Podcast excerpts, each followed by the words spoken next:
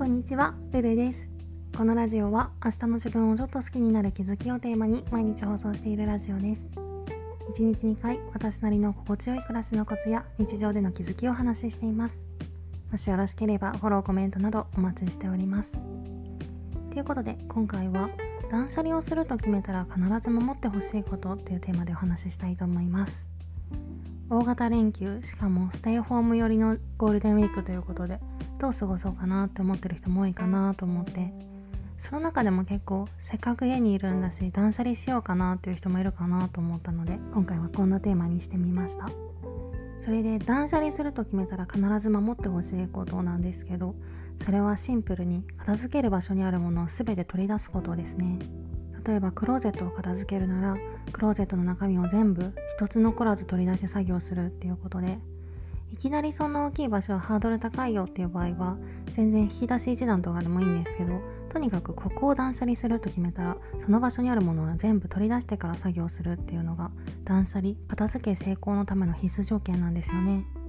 表面上だけ綺麗になればいいやって中身を全部取り出さずにその中の一部分だけを中途半端にパパッと片付けて断捨離終わりってしてしまうとこれは完璧主義傾向になる人ならよくわかると思うんですけどシンプルに気持ち悪いっていうのとたとえ完璧主義の傾向がなくても表面的にしか片付いてないと片付けが終わったっていう実感が得られないのでまあ実際片付いてないんですけど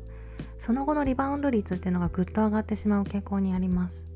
心のどこかで根本からはすっきりしてないからそこから物を取り出してまた元に戻す時とかもまあ一家適当でみたいになってしまうっていうか